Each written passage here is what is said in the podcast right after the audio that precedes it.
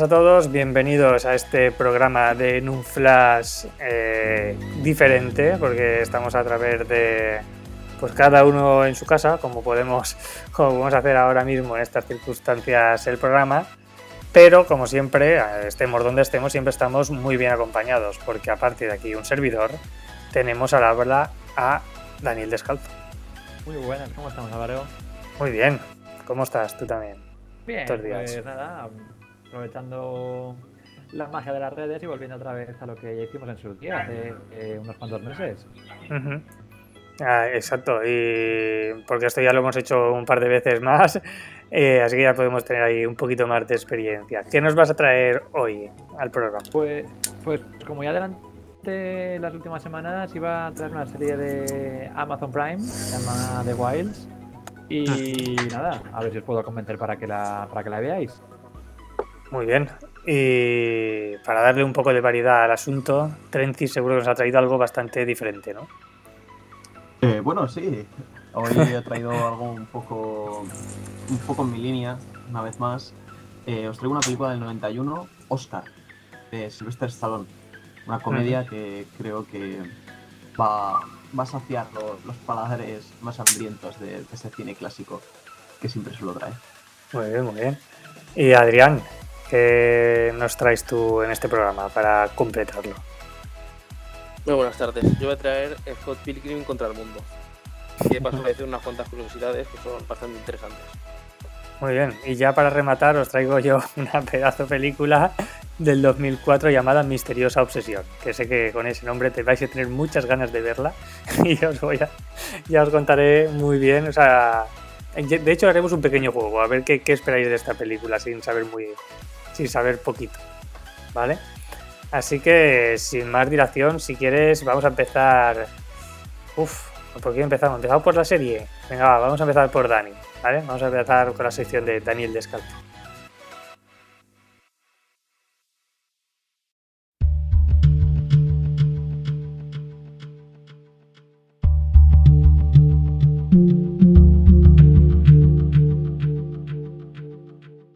Muy bien, pues como ya estábamos eh, comentando, como ya has comentado tú, Álvaro, hoy voy a hablar de The Wilds, la, una de las últimas series que Amazon Prime ha estrenado y que ya cuenta con una segunda temporada, está confirmada una segunda temporada. Como ni cuando se grabará ni cuando se estrenará. Entonces, podemos disfrutar de la primera. Que, bueno, eh, en este caso nos trae a, seis jóvenes que tras un accidente de avión quedan atrapadas en una isla sin saber el tiempo que van a permanecer allí. Eh, también hay que poner como en situación al espectador y decirles que los jóvenes tenían como destino irse a Hawái. Era una especie de vacaciones, de relax, de, desconectar un poco de la realidad en la que estaban viviendo ahora mismo. Sin embargo, la suerte, o, algo que igual no es la suerte, sino que estaba premeditado, eh, hizo que tuvieran un accidente de avión y se perdieran en una isla. Esa es un poco la trama principal del asunto. Para quien ya escuchó eh, la última, creo que fue la última hace dos programas, comenté que podía ser una mezcla entre Perdidos, Pequeñas Mentirosas y el show de Truman. Es una mezcla un poco, no sé cómo llamarla, una mezcla diferente, pero es cierto que es que creo que Adrián ha visto además, creo que se ajusta bastante bien a lo que, a lo que estoy comentando. Destacar también de esta serie es que cuenta con actrices y actores que no hemos visto todavía en la gran pantalla o en, la televisión.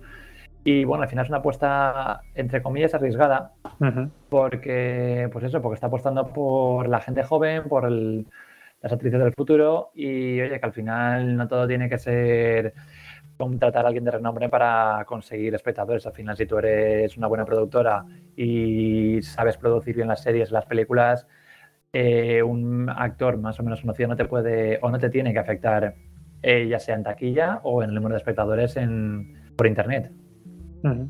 Eh, lo que está muy bien, lo que me gustaría destacar de esta serie también, es que, como ya he comentado, son diferentes actrices, cada personaje es totalmente diferente, actúa de una manera diferente, tiene sentimientos diferentes, maneras de actuar totalmente diferentes y lo bueno, sin nada En cada capítulo podremos escuchar la historia de cada una de ellas. Vamos conociendo cada vez más a los personajes eh, y hace a su vez, eh, consigue a su vez que conectemos más con ellas. Y yo creo que es algo muy importante para destacar, para saber o para entender su manera de actuar tanto dentro de la isla como, como fuera de ella, básicamente.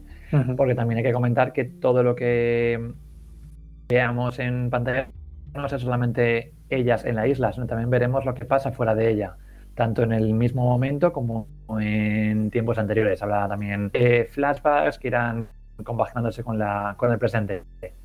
Es una serie que es bastante original, pero bueno, como ya he comentado, y como la mayoría de series o películas, al final están basadas en diferentes historias, en diferentes series.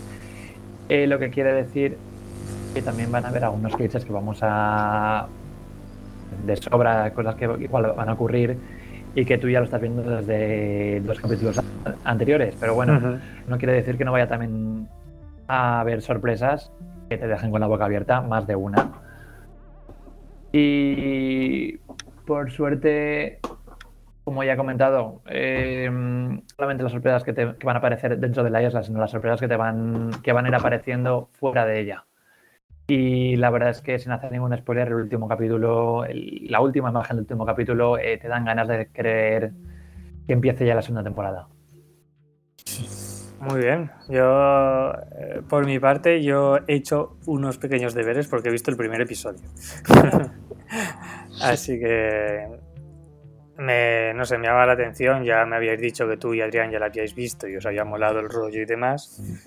También me llama la atención que es de Amazon y Amazon es que no sé qué pasa, pero que, todo lo que veo me gusta.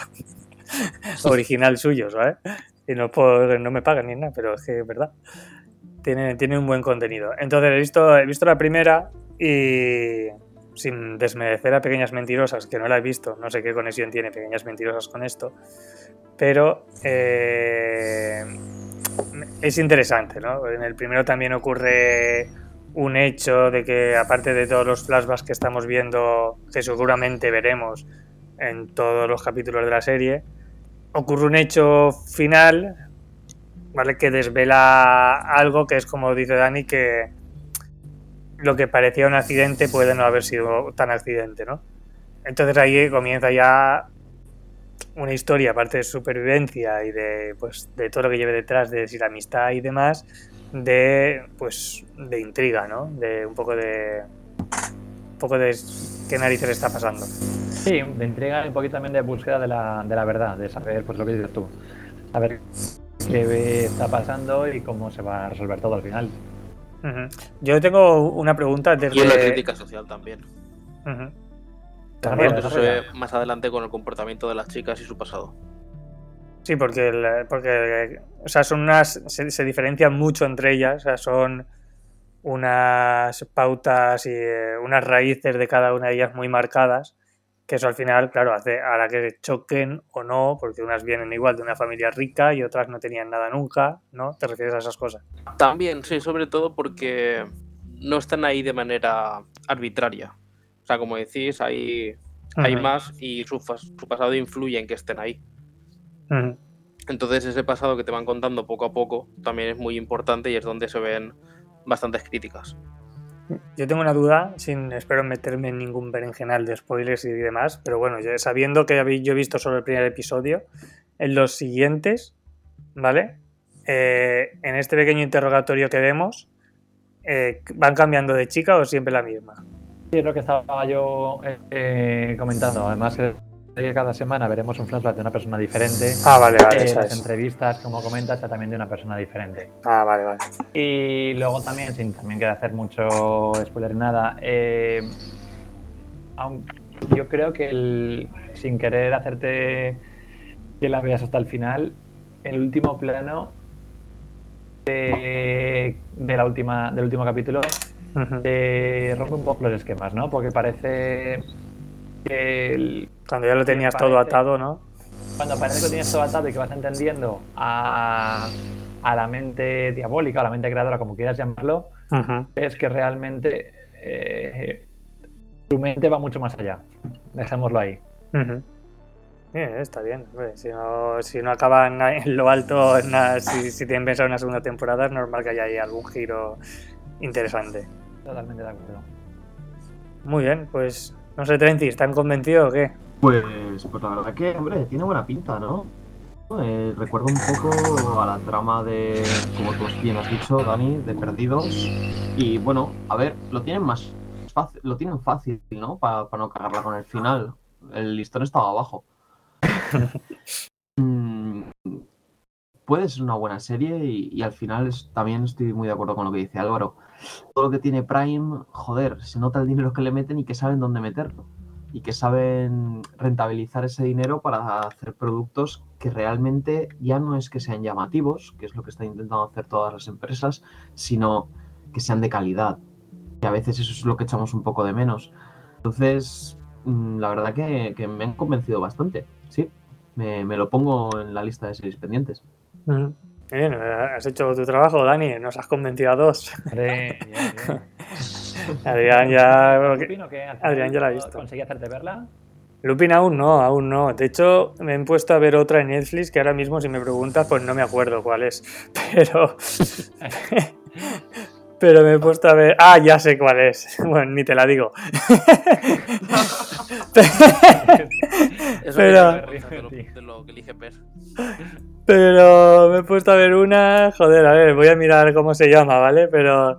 eh, no sé por qué. Ah, vale, ya sé por qué no me he puesto a ver Netflix. Vale, tiene un porqué. O sea, Netflix, perdona, Lupin. Lupin. porque creía que era una serie para ver con, eh, con Paula, ¿sabes? Y, y he esperado para intentar verla con ella, ¿vale? Y en, y en- y en dado cambio he cogido y me he metido a ver, ojito, Madre solo hay dos. Madre, solo hay dos. ¿Qué te parece? No me esperaba menos de ti. Yo veo de todo, tío, ya, te- ya lo sabes. Eh, Sí. Te digo el- la sinopsis, no os quiero convencer, pero solo os digo de que va y ya está, pues ya que ya hemos hablado de ella, por ca- acabar de rematarla. Pero es, es eh, nada, son dos eh, madres que van a tener pues a sus respectivos a sus respectivas niñas y eh, en el hospital la pues una de las médicas tiene eh, comete un error que es quitarle digamos la pulsera identificativa, ¿vale? a, la- a las dos niñas justamente para hacer eh, algo, o sea, no sé, no sé qué tenía que hacer, no sé si lavarlas o lo que sea, pero eso son cosas, o sea, tú no puedes quitarle eso nunca, ¿vale? Y menos a un recién nacido. Sí, como se te barajan las facturas, pero se te barajan los niños. Exacto. Entonces, eh, pues eso, al final entre unas cosas y otras, no sabe cuál de cuál es cuál, lo hace al azar y pues falla, ¿vale? Tranquilos que se ve en el primer episodio. ¿No Y en- una serie de Amazon ¿Eh? de comedia, más o menos, hablando del demonio y del. No me acuerdo ahora el título. Pero serie también dices. De Amazon. ¿No comienza también así una serie que vaya Si no me sale el nombre ahora, coño. ¿Sabes ¿sabes cuál les digo? Yo no. Sí. Pues bueno, pues Igual te dice, pero no me sale. básic- Eh, ¿Cómo? nada, que ya acabo. O sea, básicamente ese es el rollo ese, ¿vale? Y luego al final, pues ya vas viendo, porque he visto capítulo y medio, de que las relaciones entre las familias es lo típico de que una familia está, o sea, es una familia rica, la otra pobre, ¿vale? Lo que pasa, o sea, unas tratan a las niñas de una manera diferente que a otra, y es la, el dilema de las madres de que el tiempo este que se han dado cuenta, que no sé si son 10 días o por ahí, de, de que se han equivocado, claro, ya creas un vínculo con, el, con la niña que, que después pues cuesta, cuesta romper, ¿vale? Pues va sobre, sobre eso. No, es, no quiero convencer, solo digo que he decidido ver esta en vez de Lupin. Básicamente, ¿vale? Para que veas que yo lo veo corto. Yo veo de todo. Maravilloso. Y estoy bueno, buscando- estoy buscando porque es que me suena muy, me recuerda Good Omens, eh, el que tú decías. Bad Omens. Good Omens, Good Omens era. Good sí, Omens, buenos, sí. eh, malos presagios, ¿es? ¿O buenos presagios? Buenos presagios. Castellano, sí. Eh, comienza prácticamente igual. Bueno, entre comillas, pero me ha recordado bastante, la verdad. Ah, bueno. Ah, vale, ya sé cuál dices. Vale, vale. Yo, yo he visto también episodios de esta. No la acabé, pero. Pero. Pero sí. Está muy bien. Bueno, pues de- dicho esto y el repaso de, de estas dos series que nos han venido así de repente, vamos a escuchar ya, si os parece, al bueno de Trentis.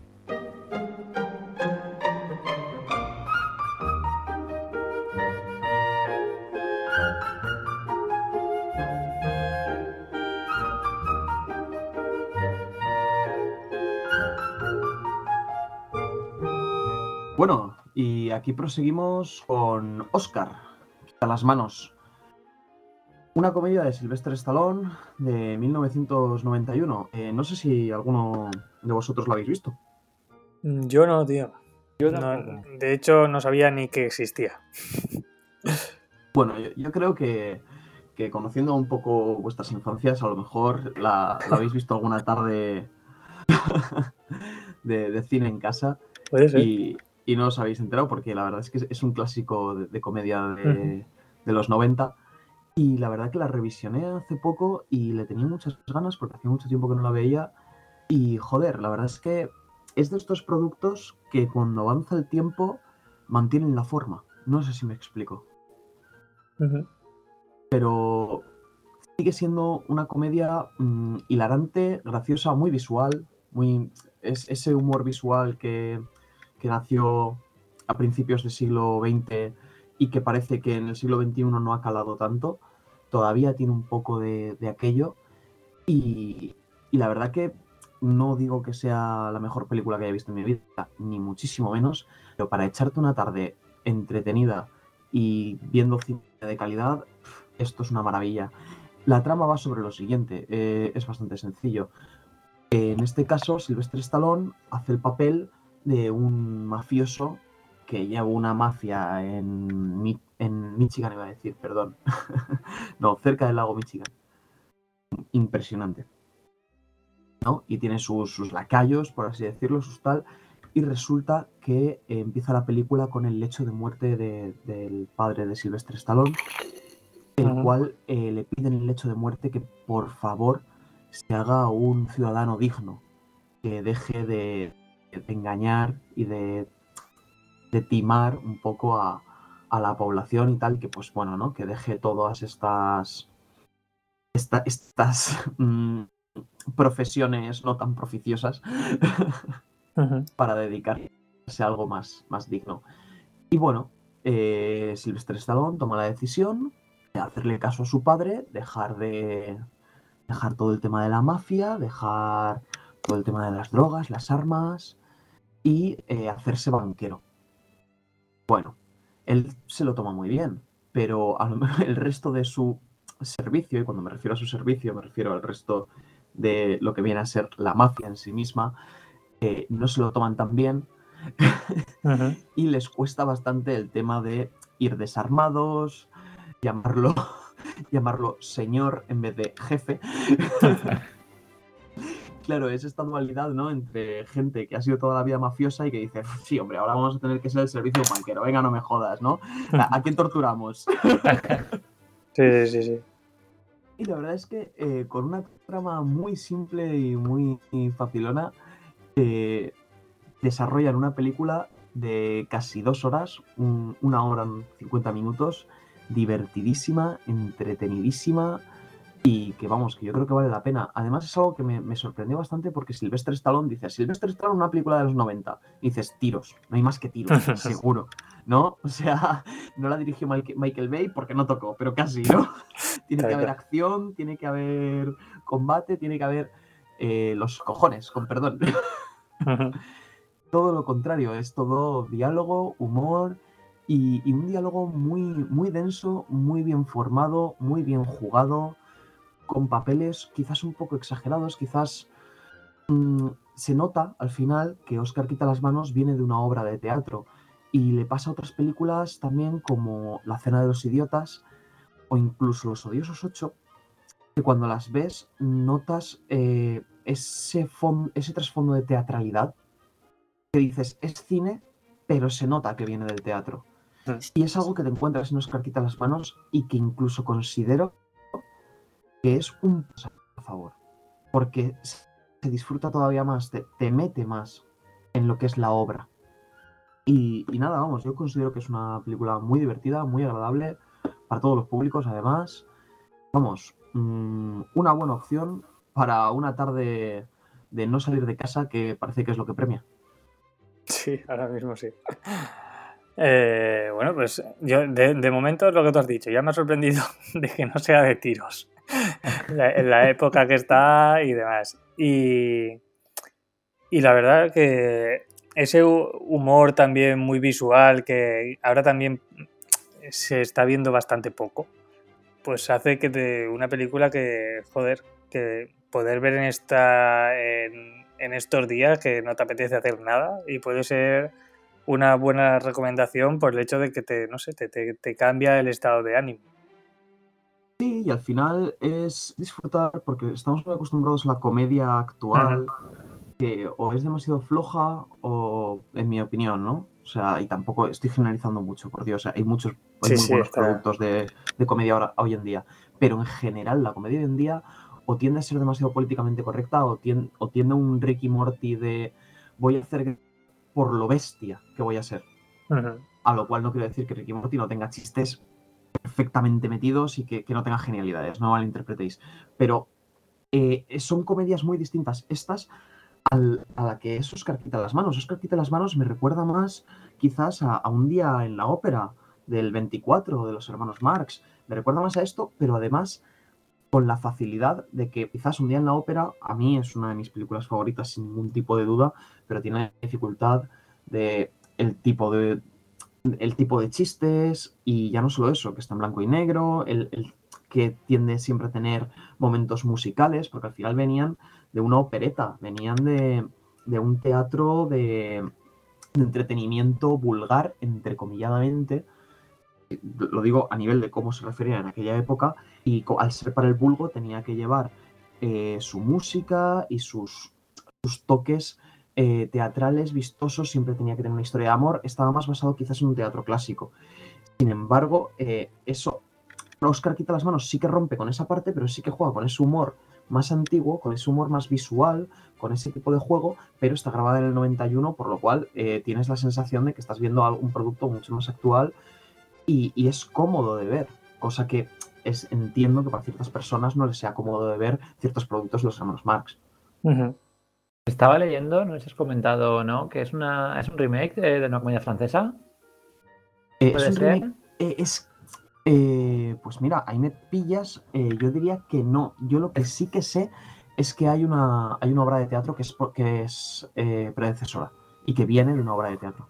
Es que lo estaba leyendo ahora que venía de una comedia francesa que se, que se titula Oscar, una maleta, dos maletas, tres maletas. Y es de 1966.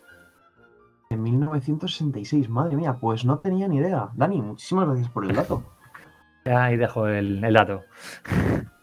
No, no, se agradece. Pues mira, me, me miraré la original, la traeré pronto. A ver qué, Está bien, está bien. qué tal. Muy bien. ¿Y Adri, qué te ha parecido? ¿Te convence para esto, eh, estos días o qué? Sí, lo único malo es que tengo una lista ya que me desborda un poco. Bueno, eso suele pasar, suele pasar. Y acabo viendo lo que ya he visto en vez de lo nuevo. O madres, solo hay más que dos, ¿no?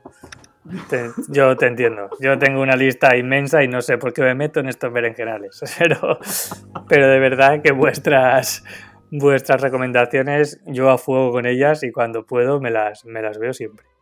¿Vale? Así que por eso no pasa nada. Y para, pues para, para tener otra más, ya si quieres, bueno, esa sí que yo la he visto, la de la que va a traer Adrián, no sé si vosotros la habéis visto, Scott Pilgrim contra el mundo, pero eh, si no la habéis visto, pues seguramente entre Adri y yo os comentamos para, para verla. Así que Adrián, es tu turno.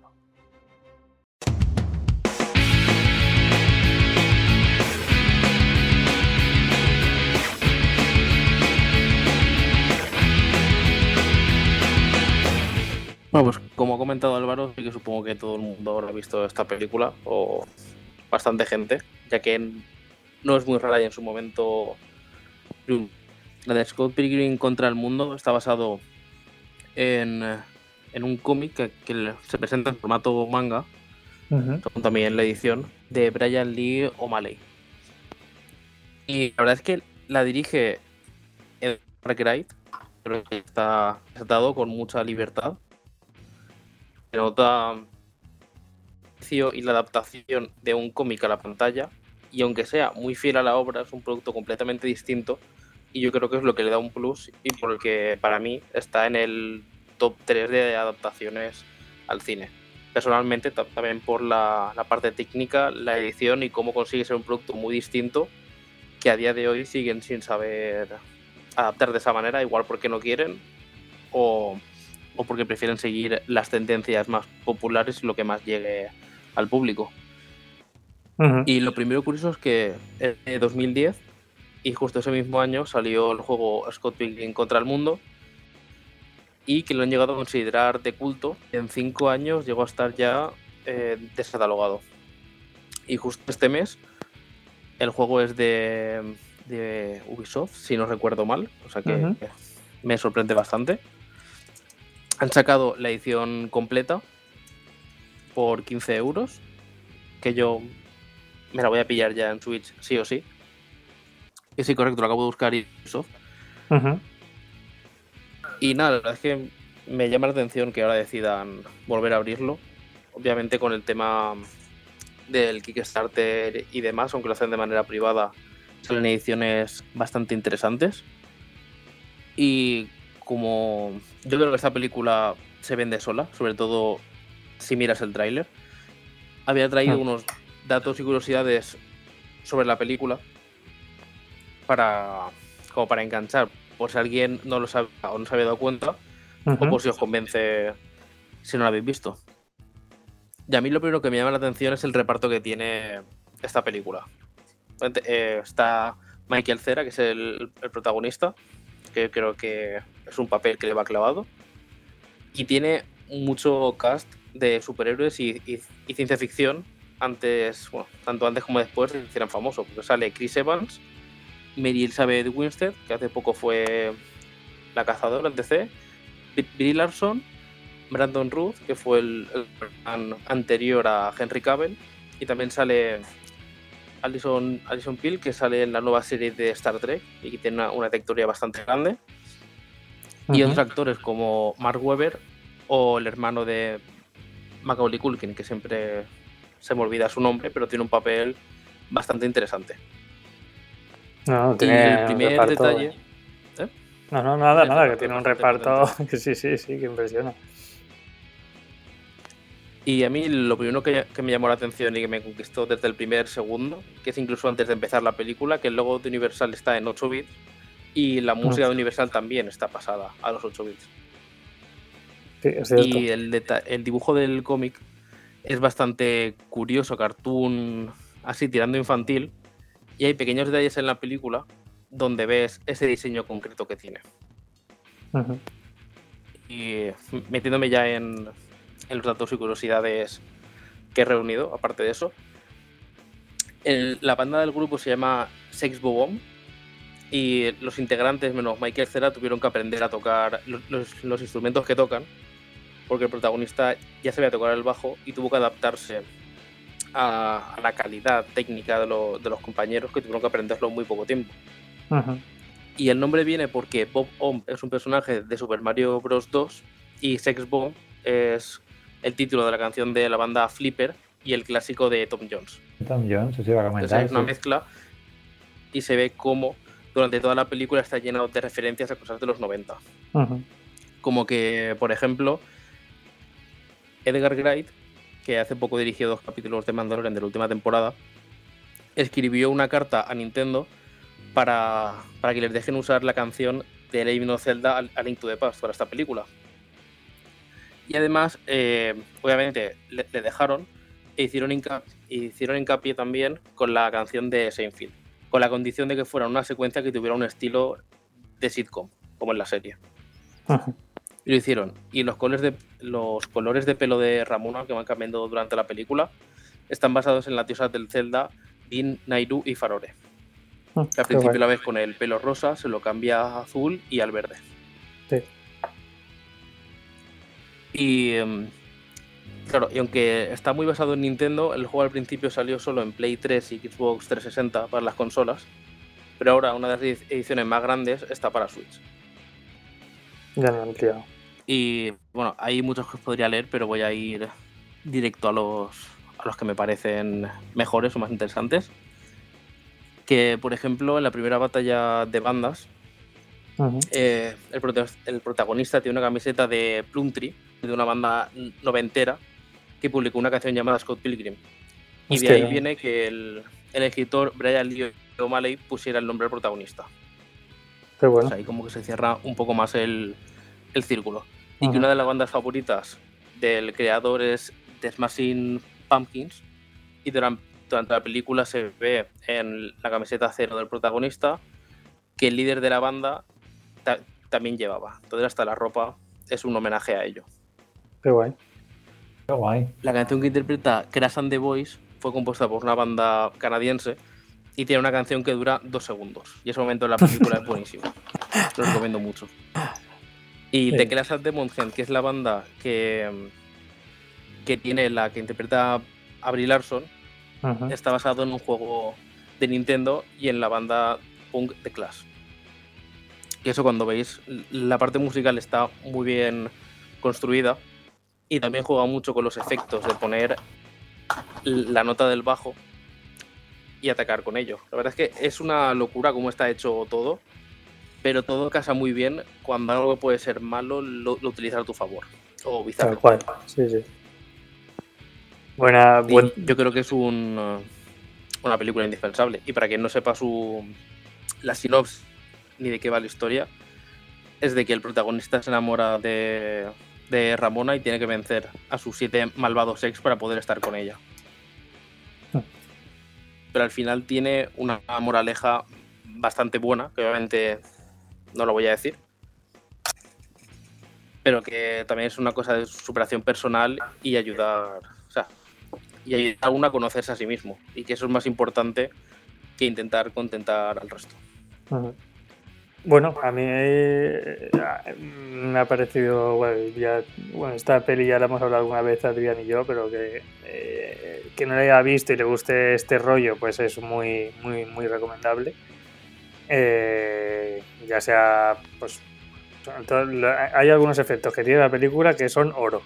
O sea, eh, te lo digo, no quiero, es que no quiero meterme ahí mucho en esto, pero y hay muchísimas referencias también dentro de las películas que ah, pues algunos los más avispados pillarán los- o los más frikis pillarán en algún momento y otros pues se les puede escapar. Y luego también el reparto que has dicho obviamente ahora juntar por ejemplo ese reparto a día de hoy podría costar una barbaridad. Vale entonces los tenemos ahí todos cuando aún no eran tan tan tan eh, ultra mega famosos. Vale entonces los tenemos ahí todos metidos. Tuvo buena visión el- la directora o director de, de casting en este- de esta película, la verdad. Sí. Y luego otra cosa que has dicho, eh, de que es un eh, top 3 de adaptaciones, lo meterías de adaptaciones de manga o de cómic, ¿no? Eh, al cine.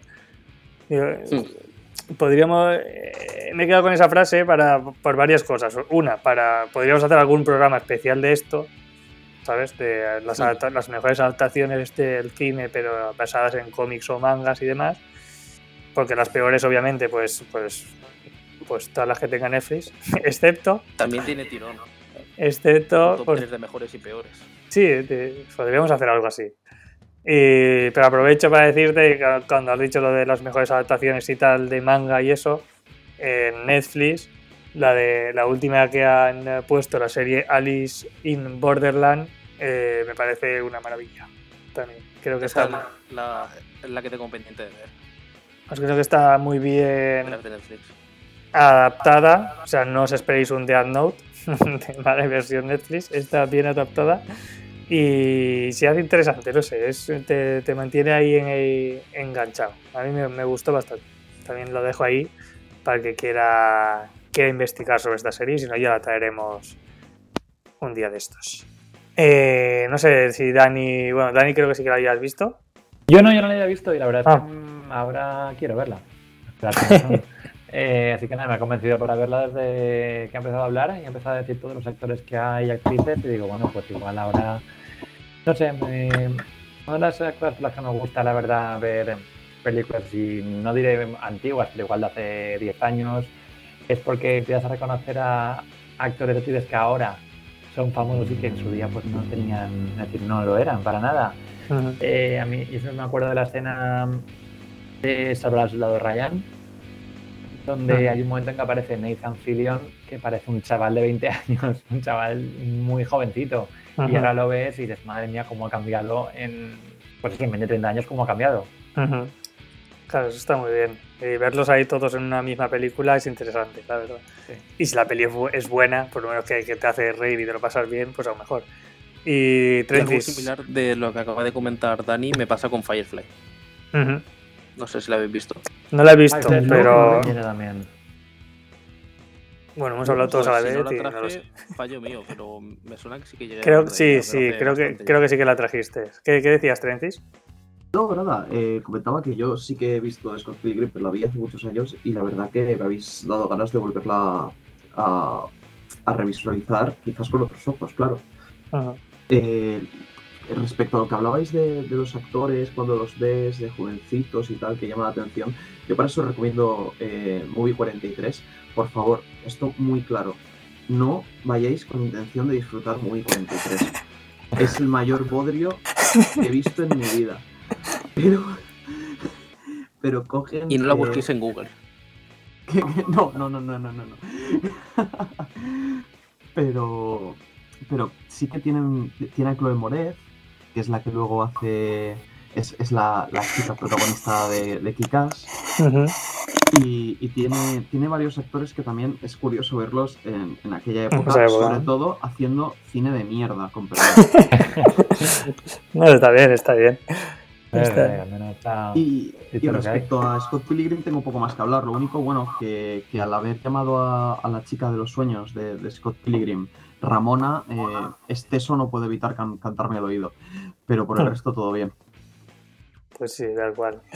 Eh, vale, pues ya tenemos ahí Scott Pilgrim. es- es- bueno, dime, dime. Quiero decir Pilgrim. dos cosas. La primera está en Netflix, porque Ah, es, una, es una película que ha ido variando mucho de plataforma. Ujú. Y ya que Trenti se ha comentado Movie 43, tengo que deciros el cast que tiene, porque no puede tener un mayor cast a semejante mierda de película. Tienes a Hugh Jackman, Emma Stone, Kate Winslet, Halle Berry, Elizabeth Banks, Naomi Watts, Gerard Butler, Richard Gere y más.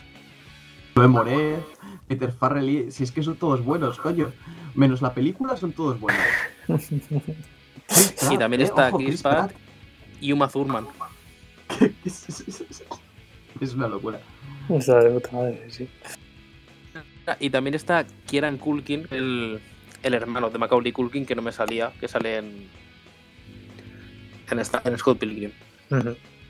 Para el que quiera ver Movie 43, Estamos. la tiene Era en el Amazon, destino. en Amazon Prime. Pero yo aviso, la última vez que me la vi, me subió medio punto la, la dioptrías de la miopía. Avisado estáis. Sí, con razón. O sea, que se vea pues, como. Traba-. Sí, está Melissa. Eh, No, no, otra. Eh, Kristen Bell. Ah, vale, vale. en otra. Vale, vale. Eh, bueno, pues ya está. Ahí lo tenemos la recomendación de que se puede ver solo para. Pues para ver a estos actores haciendo películas diferentes, pero que no vayáis a pasároslo bien. Está muy bien pensado. Está bien, A ver, las risas te las echas, pero si lloras no es de, no es de risa, es de pena. Ya, ya. Te, puedo entender. Te puedo- Estoy visualizando un, un tiburones en Venecia, pero con actores buenos. Sí. Así que no te, Es creo que te, estar preparado para esa película. Hostia, hostia, eso quiero hacer un especial de esa peli, te lo juro. Especial tiburones en Venecia. O sea, preparad, agarraos los machos cuando hagamos eso. Porque el programa 100 puede ser puede ser tiburones en Venecia. Pero bueno, lo tenemos ahí. Es un especial serie B. Te iba a decir que no juegues con fuego, que aquí Adrián y yo también. Bueno, pues eso el 99. Bueno, eh. no, no, de, de serie B de mierda. Y Trentis también. Eso iba a decir, pero digo, y Tracis también. Eh, ten cuidado con lo que. por donde tiras. Bueno, bueno, eh, lo guardamos para, para el especial 99, va. Serie B es el Lo veo, 99. compro. Venga, va, si os acordáis, lo haremos. Me, me guardáis Me este acordaré. clip y lo No, haremos. estoy seguro que de eso justamente no nos olvidamos. que queda poquito encima. Vale, muy bien. Pues ya para terminar, vamos con eh, una película que me hace mucha ilusión comentaros.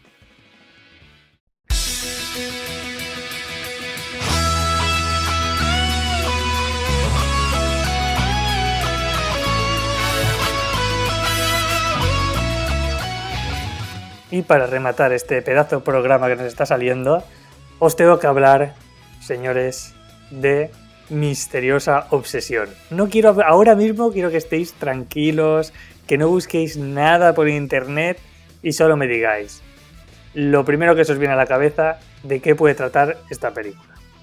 ¿Empiezo yo? Venga. A ver, a ver quién, se, quién se aproxima más, va. Yo me recuerda tanto a una película de Antena de por las tardes que diría que es de un hombre que se obsesiona con una mujer.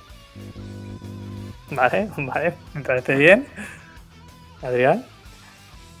Yo estoy entre eso y como dices que no me lo esperé, me imagino que se encapricha algo random como una hamburguesa y se lía parada. Eh, ¿Puedes repetir el número? El, el número, el nombre de Álvaro, perdón. Misteriosa obsesión. Misteriosa obsesión. Es que cuidado, porque misteriosa obsesión puede ser el 50 sombras de Grey de los chinos. ¿Sabes? O sea, usan- usando, claro, mm, un mocho como, como látigo de 20 puntas. Vale. Yo, yo lo tiraría por ahí. Vale, voy a, vo- voy a indagar un poquito dentro de la trama, ¿vale? Y luego os vuelvo a hacer una pregunta como guionistas de Hollywood que debéis ser, ¿vale? Eh, pero os indago un poquito más. Creo que puede ser ahora mismo con ese nombre también. Yo la primera vez que lo, lo- lo escuché, luego las razones de que yo lo vi ya son otras. Como ya sabéis, veo cosas muy random muchas veces. Eh, pero eh, hay, eh, yo creo que el que más se ha acercado aunque no se ha acercado para nada, pero el que más se ha acercado creo que es Dani, ¿no? Es la típica película que te pueden poner efectivamente en Antena 3, ah, pues, eh, en una, bueno, la hora de la siesta, básicamente, ¿vale? Pero esconde un secreto que ahora, pues como yo supongo que no os importará que os lo desvele, porque no creo que en vuestra vida vayáis a ver Misteriosa Obsesión, película de, del año 2004. Pues Eh, te voy a decir una cosa. Dime. No la vi, pero eh, justo cuando comentaste, lo comentaste en el programa anterior, esa película, que me te quedaste con las ganas de hablar de ella, Sí, al día siguiente la estaban haciendo en la tele. no me lo creo. Te lo juro que la estaban echando de la te- en la tele. Y Buenísimo. dije, mira, está la película, pero cambié de canal. Buenísimo, no me creo eso, pero, pero, o sea, pero bien, bien. Bueno, la actriz. Si veo ese título para la tele, cambio de canal. seguro, seguro. o sea, es lo normal, ¿vale? Eh, la actriz principal, por cierto, no es, es buena actriz, es Julianne Moore, ¿vale?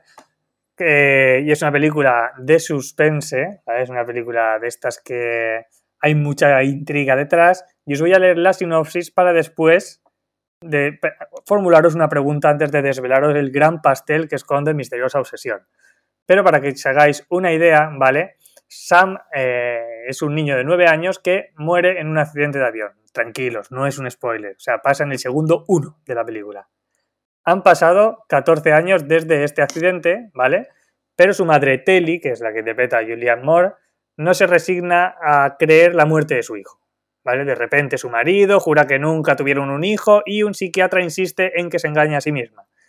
Lo peor de todo es que conforme va avanzando la película, ¿vale?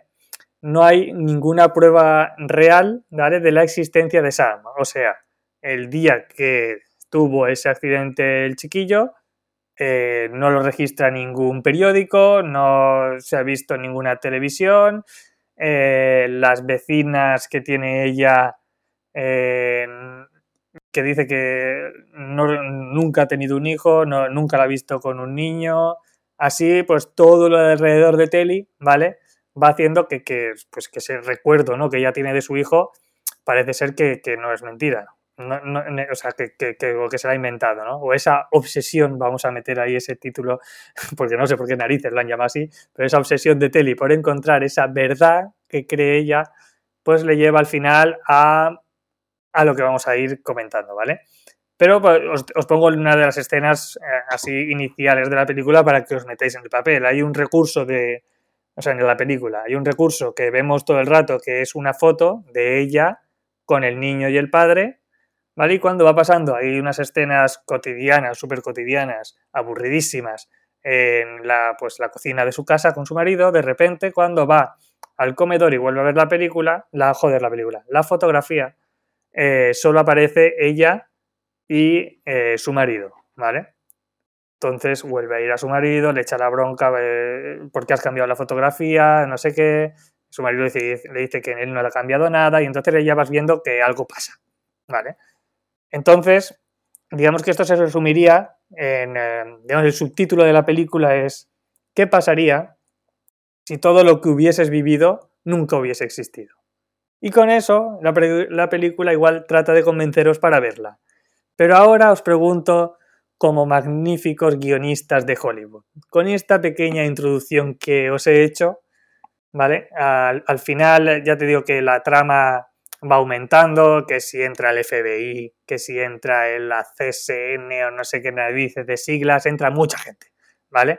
A, a, ver qué pasa con esa, con esa señora que dice que hay un niño que, que ha desaparecido, que supuestamente estaba muerto, pero que no lo registra en ningún lado, etcétera, ¿vale? Entonces, vosotros como guionistas de Hollywood súper inspirado, decir, hostia, esto parece una película que puede, que la hemos visto igual bastantes veces. ¿Qué podemos meter aquí a mitad de la película? ¿Qué podemos meter para romper todos los esquemas de todo el mundo? Para decir, esto es una película totalmente diferente. Mm, que no te esperas por ningún momento. ¿Qué se os puede ocurrir ahora, por ejemplo, que os dicen, os dicen esta sinopsis, ¿no? Dice, vale, a mitad tenemos que meter algo que nadie se espere. ¿Qué, qué es lo primero que, que, meteríais vosotros? Mm, bueno, yo, si me, si me permitís, eh, bueno, vosotros sabéis que, que consumo consumo más canal historia del que debería de ser saludable por promedio. Ya sé por dónde vas. Yo quiero la teoría de todos, ¿eh? pero sí, sí. Claro, yo, creo que la clave son los alienígenas, ¿no? O sea, Tío, bien me quitado. es que, quería ser primero porque digo, alguien más va a disparar por el mismo Pero sí, sí, sí. De hecho, iba a decir aliens, porque si los muertos no pueden funcionar, ¿por qué aquí no? ¿Si los muertos qué? Los muertos no mueren. En una película hacen lo mismo. Una película que no tiene nada que ver con aliens, meten aliens y es la hostia. Y es que incluso más me lo imagino, ¿sabes? De que han abducido al niño porque es un genio, ¿sabes? Luego se lo intentó esconder a la madre y tal. Y, vamos, yo, me imagino que, o sea, yo quiero pensar que la película acaba con una, con una escena digna del juego de Ender. Yo he de decir que cuando has empezado a decir la sinopsis, he desbloqueado el recuerdo y he visto el principio. ¿Has visto el principio de esto? Porque mi madre estaba viendo esa película y me fui. que luego voy 43 la tragamos Sintiéndolo mucho. ¿Qué tenía que hacer? Pero no terminé de verla. O sea, es comprensible. si ves los primeros minutos es comprensible, no pasa nada. O sea, no quiero defender esta peli. O sea, quiero, me ha perdido interesante, ¿vale? Y por eso la, he traído. Y fue durante la cuarentena, que tendría mucha faena y cosas que hacer, pero, hmm. pero sí, recuerdo completamente el principio. Muy bien. ¿Dani? Y sí, optaba por los aliens. Yo, por cambiar un poco, ¿cuántos años dices que tiene el chiquillo? Eh, nueve. Pues no sé, ya que nos ponemos, eh, se fue a un, ¿qué puedo decir? A un campamento de espías y que era contrató la CIA o el FBI o uno de estos y ahora es un agente secreto y han tenido que cambiar todo su, su pasado y aparece de la nada para salvar al mundo de un ataque alienígena. Venga, va. bueno, bueno, como guionistas de, Hollywood. Eh, dime, dime, dime. Yo no he dicho nada porque realmente solo he dicho que secundo lo de Trencis. Pero yo apostaría por una mezcla entre el Club de la Lucha y, que después esté en un manicomito, o sea, que hasta su marido sea mentira. Vale, vale, pues ya tenemos ahí todas las opciones. Eh, son muy buenas, algunas incluso puede que hasta mejores de que, que haya pasado la película, pero eh, sí que es verdad que... Mm, bueno, os lo voy a decir, que habéis acertado, ¿vale? Eh, habéis acertado. Os lo, he puesto también para que todo conducido, para que pensarais algo así, pero efectivamente a mitad de la película eh, cuando. Bueno, y, en verdad es una mezcla de todo lo que habéis dicho. Ahora os hago un poquito del esquema, ¿no? Cuando vamos desbloqueando, digamos, esos recuerdos de Telly, que es la, protagonista, se va viendo como los flashbacks, ¿no? efectivamente, el niño iba con otros niños, ¿vale? aún... eh, esto no, no tiene mucho que ver, pero os lo cuento. ¿no? Se iban a un campamento. A Hawái. ¿vale? Se a, a X, no sé dónde iban, ¿vale? A un campamento. Eh, con varios niños, que esto también es clave. ¿Por qué es clave? Porque a mitad, bueno, a- al final en la película, ella va a buscar, pues, a, a una niña en concreto que recuerda y a un padre, ¿vale? Cuando va a buscarlo, eh, no recuerda al padre tampoco a la niña y demás, pero por una serie de circunstancias que ocurre entre ella y el padre, eh, al final el padre mm, como que desbloquea su recuerdo y sí recuerda a la niña. Entonces ya hay alguien, por lo menos, de todo el mundo que sí que la cree a, nuestra protagonista. ¿vale? Y a partir de ahí van ellos dos pues buscando esa verdad y por eso ahí ya se suma que si el FBI, que si la NSA de no sé cuántos, ¿vale? Muchas siglas se suman de policíacas a esta investigación. Unas, obviamente, que irán para apoyar a las protagonistas y otra que pues van a perseguirla por no sabemos qué razón. Entonces, en el momento, o sea, yo tú, tú me imaginas a mí viendo esa película, que si la estoy viendo comiendo, que si no sé qué, tumbado en el sofá, todo tranquilo, bueno, ya acabará, ¿vale? Pero llega el momento estelar. Llega el momento estelar. Cuando eh, estos dos personajes que os he dicho, que ya se creen mutuamente, eh, se van a una casa que ahora mismo pues, no recuerdo para qué, será eh, para investigar alguna cosilla. Eh, van a ir a dormir, el chico este se va pues, a dar una vuelta por los alrededores y se encuentra con uno de las, eh, pues no sé, no es el FBI, ¿vale? Es otras siglas, pero unos que los están persiguiendo. ¿Qué pasa en ese encuentro? Que el chico de este de la niña que también se ha perdido o, no sé qué vemos qué ha pasado con ella, lo, pues lo consigue pegar un buen guantazo y lo, y lo ata, ¿vale? Lo atan a una silla. Entonces, cuando están interrogando nuestros dos protagonistas a ese señor que les estaba persiguiendo, eh, ocurre algo. Bueno, bueno, bueno, bueno. Bueno lo que ocurre. Eh, están interrogándole, no sé qué, dice, pero mis hijos, o sea, mis hijos están vivos. eh, ¿Qué ha pasado con mis hijos? ¿Sabes qué has hecho con mis hijos? Y él dice, el de, el de la silla de repente dice la frase de, nos están escuchando. ¿Vale?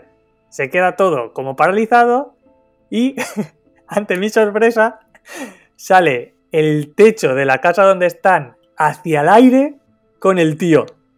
¿Sabes? Disparado hacia el aire. Y ocurre tan rápido que realmente dices, ¿qué ha pasado? Porque yo creía que era una explosión.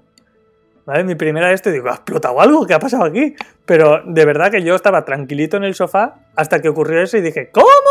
¿Qué está pasando? ¿Vale? Y ya, y ya cambió la película por completo. Porque efectivamente, como se ve después en posteriores eh, eventos, no es la primera persona ni la última que eh, volará por los aires cuando pase algo que. Cuando, cuando parece que se van acercando a la verdad. Entonces, sí, es una película que va sobre un. A ver, ahí luego, esto ya os lo digo, ya os remato la peli, ¿vale? Eh, porque pff, nadie la va a ver. Pero para, para que, para que os quede. sí, ¿eh? Que Vale, sí. vale, vale, pero para que veáis con el contexto, o sea, hay... Vale, pues entonces si puede que sí, no os voy a decir mucho más. Solo que se trata todo esto de un experimento, ¿vale? De un experimento alienígena. ver, pero- Te De- digo, continúa porque si no hubieras continuado develando la película, no lo hubiera visto. Claro, claro, por eso. Vale, pues continuamos, venga.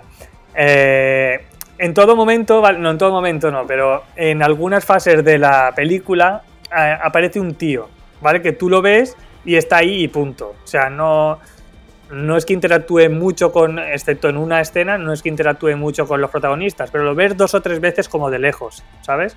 Como que está ahí mirando. No sabemos quién es, pero está ahí. Y resulta que ese tío, pues finalmente eh, será uno de estos alienígenas de los que estamos hablando. Eh, ¿Y qué pasa? ¿Qué misión tiene ese alienígena? Pues se ve que esta raza superior va enviando a sus, pues a sus aliens, que tienen eh, en principio, ya no voy a desvelar nada, pero en principio aspecto humano, a hacer como experimentos con nosotros. ¿Y qué experimento estaba haciendo este alienígena? Pues sí se podía romper ¿vale? El vínculo, uno de los vínculos más fuertes de, pues, que tienen los humanos, que es la relación, ¿vale? O la unión entre una madre y un hijo o entre un padre y un hijo, ¿vale? y el experimento le, sale, le ha salido bien hasta entonces, excepto con esta chica, ¿vale? Excepto con Telly.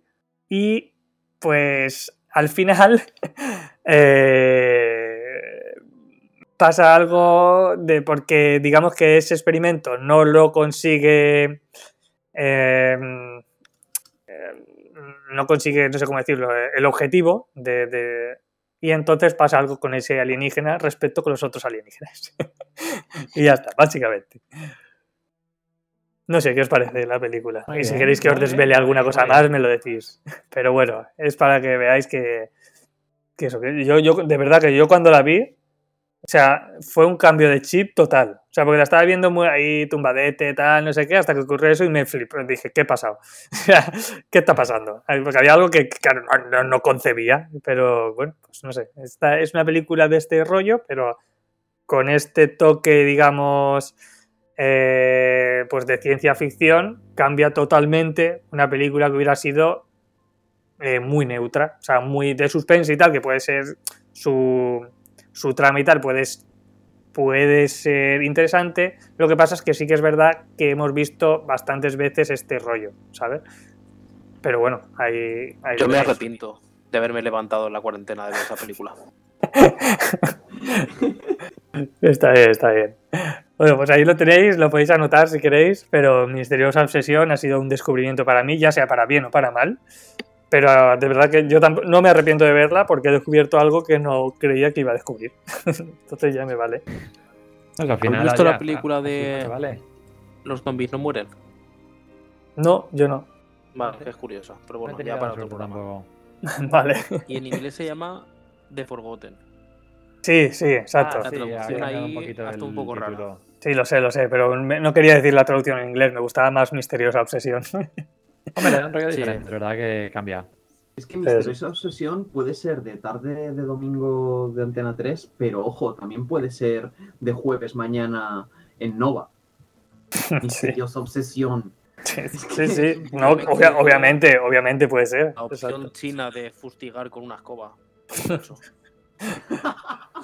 Es muy bestia vosotros, ¿eh? ¿Qué decías, Dani? Me cabré todo. ¿Que ¿Habías dicho algo antes o no, Dani? Que no, sé No, si- no, no, había dicho Ah, vale. que. Nada, que el título ha, ha cambiado un poquito, pero bueno, es cierto que Misteriosa Obsesión tiene, tiene más poder. Sí. Sí, estoy de acuerdo. Pues oye, di- vale, dime, me sale en pequeñito el tráiler y la película que vi no era esta. Era otra y por eso me fui. Porque cambia todo. Era otra la que vistes en cuarentena, dices. Sí. Ah, vale, vale, vale. Pues hay que verla, creo que O está sea, en Netflix, el ¿no? color de la ¿Habéis- película es completamente distinto. eh, no lo sé, no sé si está en Netflix, la verdad. Eh, Yo la he visto, la tengo en DVD. En cuanto te lo- la viste, te fuiste a comprarla. Te lo digo, no, no, la tengo, o sea, la tengo. No, no está, bueno, ya os lo digo, no está en Netflix, ¿vale? Pero la podéis alquilar por 2 euros en Google Play si queréis. ¿Vale? Por. Ya os, lo, ya os lo digo. Pero no, o sea, la tenía ahí, no sabía que la tenía y me la, pues la vi y ya está, no, no hay que darle más vueltas. O sea, tengo estoy pelis. buscando en Just Watch y no, únicamente está para alquilar o comprar en Google Play. ¿Os he En dicho? YouTube, en YouTube la puedes ver por 2 euros. Exacto. YouTube y, y Google Play podéis, podéis ver esta, esta obra de arte. Maravilla. Eh, bueno, pues muy bien, oye, hemos hablado de todo un poco, nos hemos reído que también, eh, también hace falta. Y, y nada, este programa ya número 75, no, sete- set- ¿cómo hemos quedado? 75 hemos quedado. 75 seguro, ¿no? Ah, vale, pues oye, 75, sí, sí. pues, pues muy bien, ¿eh? Estamos ya a un paso de hacer el programa que os queréis en el 99. Ya no queda Sí. nada, ¿eh? Tal cual, tal cual. Así que nada, Quiero pues... decir que creo que estoy. No, es el cerca 76, de ¿eh? mi número 76, estoy- 50, ¿eh? 76, por cierto. Estoy revisando ahora también. Sí, es el número 76. Dime, dime, Adri, ¿qué has dicho? Que yo creo que estoy cerca de hacer mi programa 50. Sí, ya. Hostia, bien, bien, bien. ¿Tú Sí, no sabes, no sabes cuándo entraste? primera vez en el 20 y algo. Ah, vale, vale, pues habrá que celebrarlo. Suena. Tú mira a ver, tú haz cálculos y cuando sea tu programa 50 ya te dejamos elegir sección. o temática. Igual ya ha pasado, vamos a ver. Bueno, pues lo Da igual, la celebramos igual. manipulamos. bueno, pues nada, muchas gracias a los tres de nuevo otra vez por estar aquí a través de cada, cada uno de chill out en su casa, pero siempre, siempre cumplimos. Esperaba un gracias, pero, pero vale. Pero vale, vale, ya veo, ya veo, ya veo cómo vais. Así que ahora sí, nos vemos en el próximo episodio. Nada, nada, nos vemos en el próximo episodio de En un Flash, que ese sí será el 77. Y como siempre, podéis escucharnos a través de todas las redes de audio posibles, ya sea iTunes, ya sea Spotify, ya sea Evox, porque estamos en todos lados y si quieres escucharnos, lo haréis. Hasta la semana que viene.